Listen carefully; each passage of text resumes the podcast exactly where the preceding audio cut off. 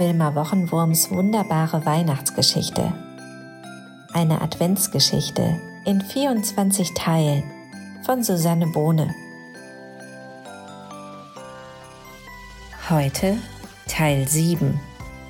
Ob der Yeti seine Freundschaftssuche schon aufgibt? Vielleicht hat das Häschen heute einen schlechten Tag, überlegte der Yeti knabberte an einem seiner Eiskekse und trank ein Schlückchen Schneetee. Er nahm sich vor, einfach mit seiner Suche weiterzumachen und nicht aufzugeben.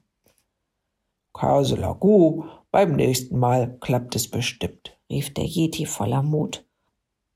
Und genau in dem Moment sah er etwas um eine Schneewehe wuseln. Es hatte weißes Fell, so wie er und es war wahnsinnig schnell.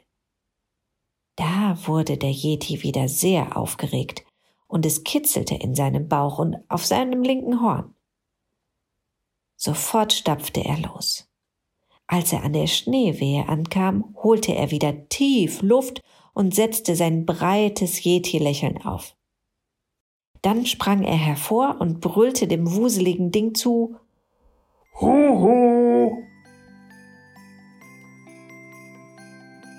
Was da wohl so um die Schneewehe wuselt.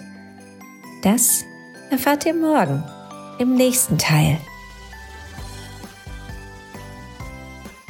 Wilma Wochenwurms wunderbare neue Weihnachtsgeschichte ist als Büchlein mit farbigen Illustrationen und vielen Seiten zum Mitmachen im Handel erhältlich.